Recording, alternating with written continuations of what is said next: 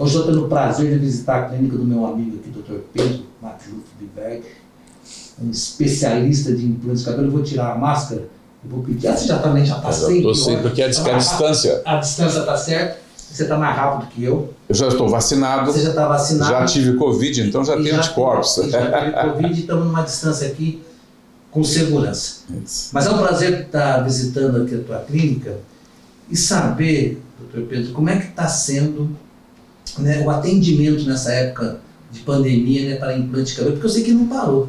Né? Cada vez mais as pessoas estão procurando o senhor para implantar. Né? É, o que mudou, na realidade, é que nós exigimos de todo paciente o suave nasal para saber se o paciente está com Covid ou não. Certo. Porque tem paciente com a doença e assintomático. Então, para a tá gente não correr, não está é, tá sabendo, para a gente né? não correr risco, todo paciente que for operado tem que trazer o suave. Então é bom já ter uma segurança Sim. Né, que é importante. Doutor Pedro, conta para a gente as novidades dessa área que você atua. Você sempre está trazendo novidades aqui para o Mato Grosso do Sul, para o Brasil, porque vem gente do Brasil todo, até de fora, para implantar cabelo. O porquê né, desse sucesso aqui do, do, do seu instituto? Não, veja bem, uh, primeiro assim, a, a, gente tem uma um, assim, grande indicação de outros pacientes que já operaram, né? E nós estamos com, com, com sucesso também em cabelo afrodescendente. Olha que legal. Porque ele é diferente, né? A abordagem para retirar o folículo. E tem procura? Tem que ter muito cuidado. A procura não é muito grande, mas eu acho que à medida que o pessoal souber que existe uma técnica uh, que, que se adequa a esse cabelo, né? Que é um cabelo mais difícil de tirar. E você já tem feito? Tenho feito, sim. Agora mesmo peguei o paciente de Brasília, afrodescendente e tivemos o maior sucesso. Até nós temos uma, uma, assim, uma variante que nós fazemos aqui da técnica, não é que eu inventei a técnica, mas tem uma variante que está dando sucesso muito grande.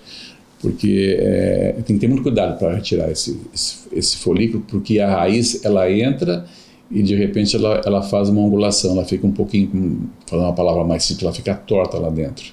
Então tem que ter o maior um, cuidado um para tirar. Tipo um ganchinho, justamente. Então, não é como uma... o cabelo né, da pessoa, né, descendência europeia, por exemplo, que o cabelo entra, ele, ele, ele entra mais ou menos reto lá para dentro. Do afrodescendente. São, são características diferentes. diferentes. É, Pedro, quanto tempo da pessoa chegar aqui né, e ela sair com um implante né, completo, já tudo funcionando, com um cabelo lindo e maravilhoso? Qual, qual o Não, uh, você faz a cirurgia, esse cabelo ele cai até um mês e meio, né? quase, quase 100% dele. Ah, o que você implanta cai? Cai. A partir do segundo mês começa a nascer fio. E nasce, nasce fio de, de uma forma discreta até o quarto mês. A fase boa de nascimento é entre o quarto e o nono mês. Mas ainda depois do nono mês nasce alguns fios até, até um ano. Então a leitura final que a gente deve fazer é com um ano e dois meses. E, e, geralmente uma intervenção ela é suficiente ou precisa depende mais? depende da relação da área doadora com a área receptora. E depende também é, porque na realidade é o seguinte nós dependemos da satisfação do, do, do, paciente. Se ele estiver satisfeito com uma o que vale é a opinião dele né? Mas às vezes a área é muito grande precisa de duas ou até três sessões né?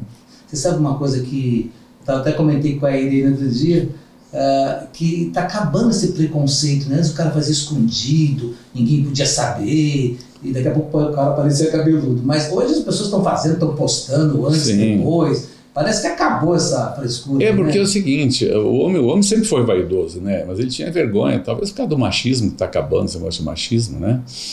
Então a pessoa se assume mais como uma pessoa vaidosa e ela é bem aceita. Não, não, é. Tem, não, é, não, não tem, ah, esse cara aí tá, sei lá, não é mais tão, tão homem, né? Não, é, tá muito vaidoso. Isso acaba, tá acabando, né? Tá acabando. É um preconceito. Justamente. E, e, me fala uma coisa, você me chamou a atenção agora. Você falou assim, homens. Mas você faz implante em mulheres também? Faz também. É? Claro, numa porcentagem bem menor, né?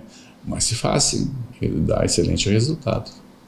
Tá. E além de cabelo, o doutor Pedro também tem outras técnicas que são a sobrancelha, a gente implanta cabelo sobrancelha, em barba, bigode, cavanhaque. O cara precisa botar no, peito, tiver plano no peito, plano também? É, se quiser, sim, tranquilo. Aonde, quiser, Aonde corpo. quiser, porque nasce, né?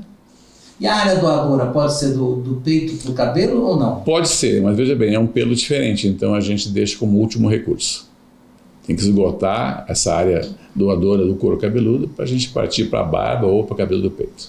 Tá, e o cara que não está podendo vir aqui nesse momento, está num outro estado, uh, ele pode fazer uma consulta Sim, acabei, tipo, tele, telemedicina? Acabei agora de fazer do paciente de que é Rio Verde de Goiás. Uh, claro, ele foi indicado por outro paciente lá, então ele manda as fotos uh, de frente, perfil, de trás, de cima. Né? E o que a gente tem que falar para o paciente é se vale a pena fazer ou não. A gente não pode dizer o número de fios que vai colocar, porque a gente está só baseado em fotos, né? Então tem que falar para o paciente, digamos que ele não é um bom caso, ele vai fazer uma viagem aqui gastar. Não, a gente tem que ser honesto com ele. Acho que vale a pena você fazer. Aí o paciente, a gente pede os exames por aqui, já, ele já vem com o exame pronto.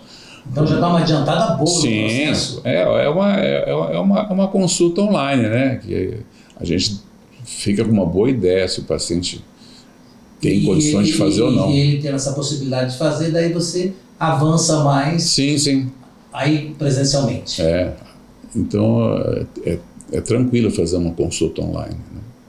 Bacana, então. Então quero agradecer aqui e deixar um convite para você que quer fazer uma consulta, tem dúvidas, né, quer mudar o seu visual, né? É só falar com o Dr. Pedro. Isso. Mais uma pergunta, é só implante de cabelo ou tem outras técnicas que você usa aí? É, Não, a gente faz, a gente faz, a gente faz também é, botox, a gente faz é, preenchimento. De uma forma, eu sou meio conservador, né? não gosto de exageros, né?